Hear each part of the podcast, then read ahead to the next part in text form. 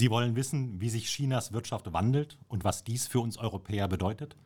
Dann sind Sie beim Podcast des Portfolio Managements richtig. In rund 15 Minuten erfahren Sie alles Wichtige hierzu. Mein Name ist Peter Untersteller und mein Gesprächspartner ist Professor Dr. Michler, der Leiter unseres Portfolio Managements. Guten Morgen, Herr Professor Michler. Ja, auch von meiner Seite einen herzlichen Gruß in die Runde unserer Zuhörerinnen und Zuhörer am heutigen Tag. Ja, die aktuellen diplomatischen Spannungen zwischen China und der EU wegen der Unterdrückung der Uiguren lassen der Tagespresse kaum Raum für den erst vor wenigen Tagen vom chinesischen Volkskongress verabschiedeten Fünfjahresplan. Herr Professor Michler, ist dieser 14. Fünfjahresplan so uninteressant? Ganz und gar nicht. Äh, in seinem Arbeitsbericht sorgte Premierminister Li Keqiang für eine kleine Überraschung. Die wichtigsten Ziele für eine Entwicklung in 2021 sind ein Wirtschaftswachstum von über 6 Prozent, 11 Millionen neue Jobs in den Städten und eine Arbeitslosenquote von etwa 5,5 Prozent. Überraschend war die Bekanntgabe eines konkreten Wachstumsziels, nachdem die chinesische Volkswirtschaft im letzten Jahr pandemiebedingt nur um ca. 2,3 Prozent gewachsen ist. Im Einklang mit der sich erholenden Wirtschaft will China für 2021 ein Haushaltsdefizit von etwa 3,2 Prozent des BIP erreichen, etwas weniger als das Ziel von über 3,6 Prozent in 2020. Für die Verbraucherpreisinflation hat sich die Regierung für dieses Jahr auf etwa 3 Prozent festgelegt. Im vergangenen Jahr waren es noch etwa 3,5 Prozent. Vor dem Hintergrund der wachsenden Spannung mit den USA Indien, Taiwan und der angespannten Lage im südchinesischen Meer wird China seine Militärausgaben in diesem Jahr um 6,8 Prozent steigern. Damit wachsen die Ausgaben für das Militär wieder schneller als der Gesamthaushalt. Im Vorjahr hatte die Steigerung trotz der Corona-Krise bereits 6,6 Prozent ausgemacht.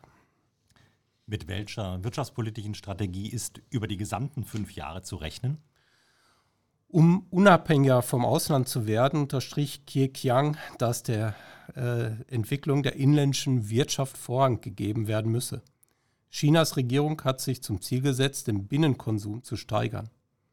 Die persönlichen Einkommen sollen auf vielfältige Weise gesteigert werden. Wie die Regierung das genau erreichen will, dazu blieb der Fünfjahresplan jedoch weitgehend vage. So ist etwa lediglich von einer Verbesserung der Besteuerung zur Entlastung der Verbraucher und ähnlichen Maßnahmen die Rede. Auch sollen die eigenen Innovationen viel stärker als früher gefördert werden, um die technologischen Abhängigkeiten vom Ausland zu verringern. Um das angepeilte qualitative Wachstum und eigenständige technologische Innovation zu erreichen, investiert China in den kommenden Jahren massiv in Forschung und Entwicklung. Jährlich ist ein Anstieg von ca. 7% geplant, wie Li Keqiang im Arbeitsbericht ankündigte. So soll das 5G-Netz weiter ausgebaut werden und laut Fünfjahresplan von 56 Prozent der Mobilfunkkunden genutzt werden. Der Staat unterstütze Plattformunternehmen bei der innovativen Entwicklung und der Verbesserung der internationalen Wettbewerbsfähigkeit, stelle aber gleichzeitig sicher, dass ihre Geschäftstätigkeit durch das Gesetz in Anführungszeichen gut geregelt ist. Die Regierung möchte ihre Bemühungen gegen Unternehmensmonopole verstärken und das Land vor unregulierter Kapitalausweitung schützen sowie einen fairen Marktwettbewerb sicherstellen. Chinas Führung ist in letzter Zeit mit einer Reihe von neuen Regeln und Prozessen gegen große Unternehmen wie Finanzdienstleister und Technologieunternehmen vorgegangen. Damit soll die Macht von Alibaba, Tencent und Co eingeschränkt werden. Erst vor kurzem erließ die Marktregulierungsbehörde neue Antimonopolregeln, die auch Bezahldienstleister wie Ant unter eine strengere Regulierung stellen. Sie sprachen eben, ohne es explizit zu nennen, von der sogenannten Strategie der zwei Kreisläufe. Also zum einen vom Export, jahrzehntelang die tragende Säule des chinesischen Aufschwungs, und vom Binnenkonsum. Warum erfolgt nun dieser Schwenk von einer exportorientierten Strategie hin zu einer stärker binnenwirtschaftlichen Fokussierung? Ja, betrachtet man die Konjunkturentwicklung in China, so wird deutlich, dass die private Konsumnachfrage in der letzten Dekade bereits ein wesentlicher Stabilitätsanker für das Wirtschaftswachstum war, während die Investitionen und Nettoexporte deutlich volatiler ausfielen. Der Handelskonflikt mit den USA hat zudem verdeutlicht, dass man sehr rasch von den internationalen Märkten sowohl auf der Importseite, zum Beispiel Halbleiter, als auch auf der Exportseite, zum Beispiel Netzwerkausrüster, abgeklemmt werden kann, wenn man sich vermeintlich nicht an die Spielregeln hält. Vor diesem Hintergrund muss es das Bestreben sein, die Abhängigkeit vom Ausland, insbesondere in strategisch wichtigen Sektoren wie der Halbleiterindustrie, mittelfristig deutlich zu reduzieren. Schließlich kann die Kommunistische Partei ihren Führungsanspruch auch nur dann sicherstellen, wenn sie die Konsumversorgung der eigenen Bevölkerung spürbar verbessert. Ansonsten dürfte das Spannungsverhältnis zwischen den marktwirtschaftlichen Elementen in China und dem Einparteiensystem deutlich zunehmen. Alle Maßnahmen des neuen Fünfjahresplans, aber auch frühere Initiativen wie die Etablierung der neuen Seidenstraße bzw. der Belt and Road Strategie sind deshalb konsequent darauf ausgerichtet, die wirtschaftliche Unabhängigkeit durch verstärkte internationale Diversifikation oder verstärkte nationale Produktion sicherzustellen. Hat sich das Spannungsverhältnis zwischen den USA und China nach dem Antritt der beiden Administrationen aus unserer Sicht wesentlich verändert? Nun, wir waren davon ausgegangen, dass die Tonart der beiden Administrationen ein Stück weit konsilianter als bei Trump ausfallen könnte. In der Sache waren wir aber von Anfang an davon ausgegangen, dass das Konfliktpotenzial weiterhin groß ist. Die ersten Gespräche zwischen den Außenministern vor einigen Tagen waren aber auch durch sehr deutliche und nicht wirklich diplomatische Worte geprägt. Aus unserer Sicht gibt es zumindest vier Konfliktfelder zwischen den USA und China – Einige dieser Konfliktfelder betreffen zugleich auch das Verhältnis zwischen der Europäischen Union und China. Das heißt, wir haben es hier nicht nur mit einem bilateralen, sondern auch mit multilateralen Problemstellungen zu tun. Welche Problemstellungen meinen Sie? Eine Lösung im Handelskonflikt zeichnet sich zurzeit noch nicht ab. Weiterhin ist der Handel durch gegenseitige Strafzölle geprägt. Der noch von der Trump-Administration eingefädelte Phase-1-Deal wurde bislang erst halbherzig umgesetzt auch wenn China beispielsweise seine Agrarimporte aus den USA deutlich aufgestockt hat. Im Ergebnis bestehen weiterhin erhebliche Handels- bzw. Leistungsbilanzdefizite auf Seiten der USA gegenüber China. Zweiter Punkt. Der Technologietransfer birgt weiterhin Konfliktpotenzial. Es geht dabei nicht nur um den Diebstahl geistigen Eigentums, die angestrebten chinesischen Subventionen im Hochtechnologiebereich verzerren auch die Wettbewerbssituation auf den internationalen Märkten und rufen sehr rasch den, die Wettbewerber auf den Plan.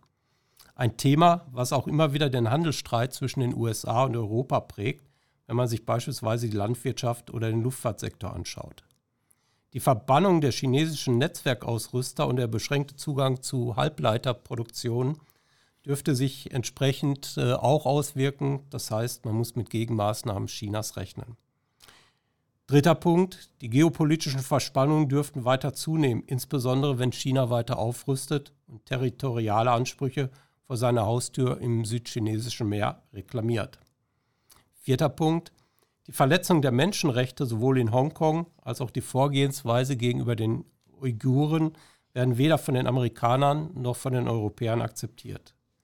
Die chinesische Regierung hat in den letzten Tagen nochmals deutlich gemacht, wie sie die Rolle Hongkongs interpretiert. Man würde die Verpflichtung ein Land, zwei Systeme weiterhin vollständig und getreu umsetzen. Man werde aber die Einmischung externer Kräfte in die Angelegenheiten Hongkongs entschlossen abwehren und verhindern. Peking stellt die Demokratieproteste in Hongkong als vom Ausland gesteuert dar und damit als eine Einmischung in innere Angelegenheiten. Unsere Anleger interessiert neben den politischen Aspekten vor allem welche Konsequenzen sich auf den Finanzmärkten durch die chinesische Wirtschaftspolitik und das zuvor beschriebene Konfliktpotenzial ergeben. Sofern die pandemiebedingten Effekte auf den Finanzmärkten weiter abklingen, rücken die bisherigen Treiber der Finanzmarktentwicklung wieder in den Vordergrund der Betrachtung. Wie gerade ausgeführt, dürften die Verspannungen zwischen den USA und China, aber auch zwischen China und Europa wieder eine bedeutsame Rolle spielen. Hier konnten wir bereits Erfahrungen in den Jahren 2018 und 2019 sammeln. Neue Nachrichten über die handelspolitischen Spannungen zwischen den USA und China in diesen Jahren hatten anhaltende Auswirkungen auf die Währungen und Aktienkurse in China und den Vereinigten Staaten. Ein Großteil der Abwertung des Renminbi in diesem Zeitraum spiegelt die Eskalation der Handelsspannungen wider. Makroökonomische Standardmodelle sagen voraus, dass die Erhöhung von Zöllen zu einer Währungsabwertung für die Wirtschaft führt, auf deren Produkte der Zoll erhoben wird, und zu einer Währungsaufwertung für die Wirtschaft, die den Zoll erhebt.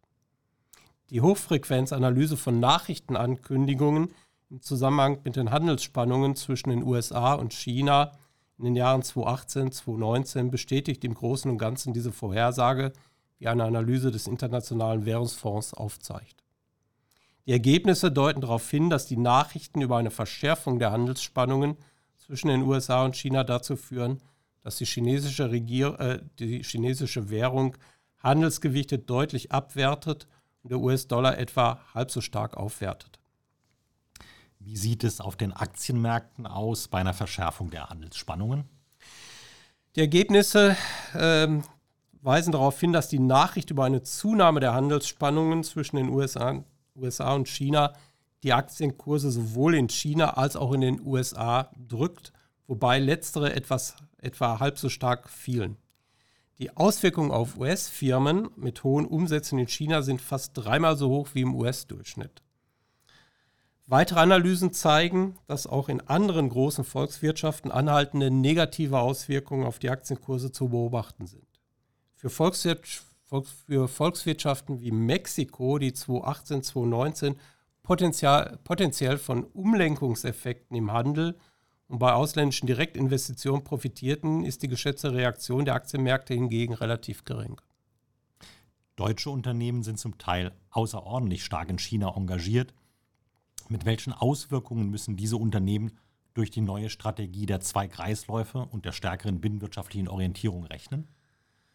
Ja, die Abhängigkeit deutscher Unternehmen vom China-Geschäft und nicht nur großer Unternehmen aus dem DAX 30 ist zum Teil tatsächlich bemerkenswert. Der Auslieferungsanteil des China-Geschäfts bei VW beträgt über 40 Prozent und auch die beiden anderen Autohersteller BMW und Daimler bewegen sich bei ca. 30 Prozent. Infineon macht knapp unter 40 Prozent seines Umsatzes mit China. Aber auch kleinere Unternehmen wie Puma oder Knorr Bremsen haben Umsatzanteile in China von über 15 Prozent. Konzentriert sich China stärker auf die Produktion im Inland, sind Umsatzeinbußen mittelfristig nicht ausgeschlossen. Dies muss man am Ende aber auch von Unternehmen zu Unternehmen betrachten. Deutsche Unternehmen mit einem hohen Fertigungsgrad in China und chinesischen Kooperationspartnern dürften durch die Strategie der zwei Kreisläufe kurz- und mittelfristig weniger belastet werden. Dann relativieren sich auch die hohen Auslieferungsanteile der deutschen Automobilhersteller in China. Andererseits liegt ein Fokus der neuen chinesischen Strategie aber auch auf die verstärkte Eigenentwicklung von Antriebssystemen im Automobilbereich, was wiederum den Wettbewerb in diesem Sektor verschärfen könnte. Die Bertelsmann Stiftung hat eine interessante Studie zu, einer, zu den längerfristigen Auswirkungen auf den deutschen Maschinenbau durch die Made in China 2025 Strategie vorgelegt.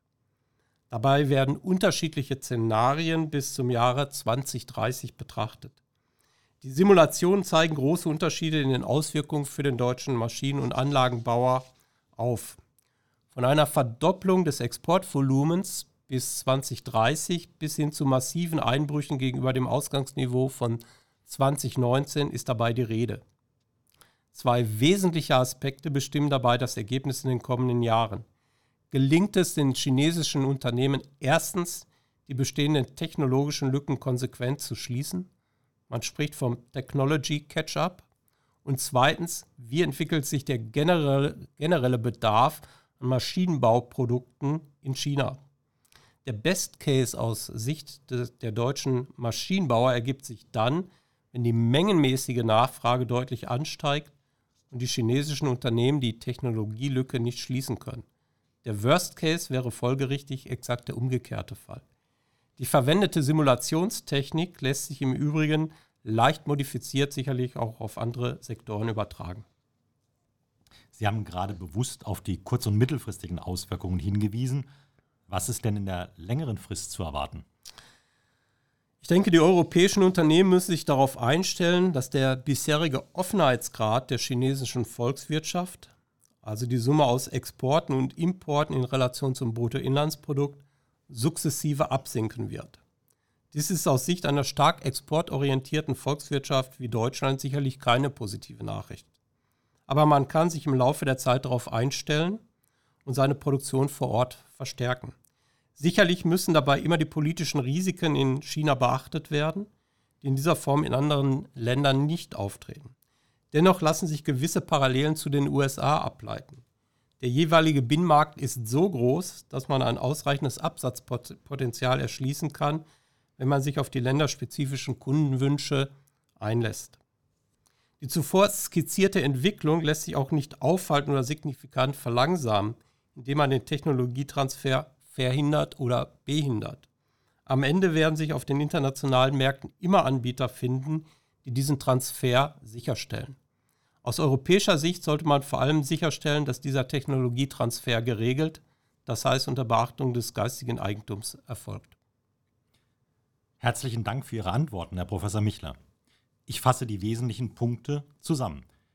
China nennt konkrete und ambitionierte Wachstumsziele für 2021. Dabei will die Volkspartei neue Jobs in den Städten schaffen und strebt eine Arbeitslosenquote von 5,5 Prozent an. Das Haushaltsdefizit soll mit 3,2 Prozent vom Bruttoinlandsprodukt niedriger sein als noch im Vorjahr. Auch die geplante Inflation von 3 Prozent ist niedriger als im vorigen Jahr. Die Stärkung des Binnenkonsums soll die Abhängigkeit vom Ausland verringern und den Wohlstand der chinesischen Bevölkerung mehren. Massive Investitionen in Forschung und Entwicklung insbesondere im Technologiebereich, dienen der Verbesserung der internationalen Wettbewerbsfähigkeit. Der Handelskonflikt mit den USA ist noch lange nicht beendet und lastet sowohl auf dem Renminbi als auch auf dem chinesischen Aktienmarkt. Deutsche Unternehmen haben große Abhängigkeiten vom China-Geschäft. Firmen mit hohem Fertigungsgrad in China werden aber von der Strategie der zwei Kreisläufe weniger stark belastet.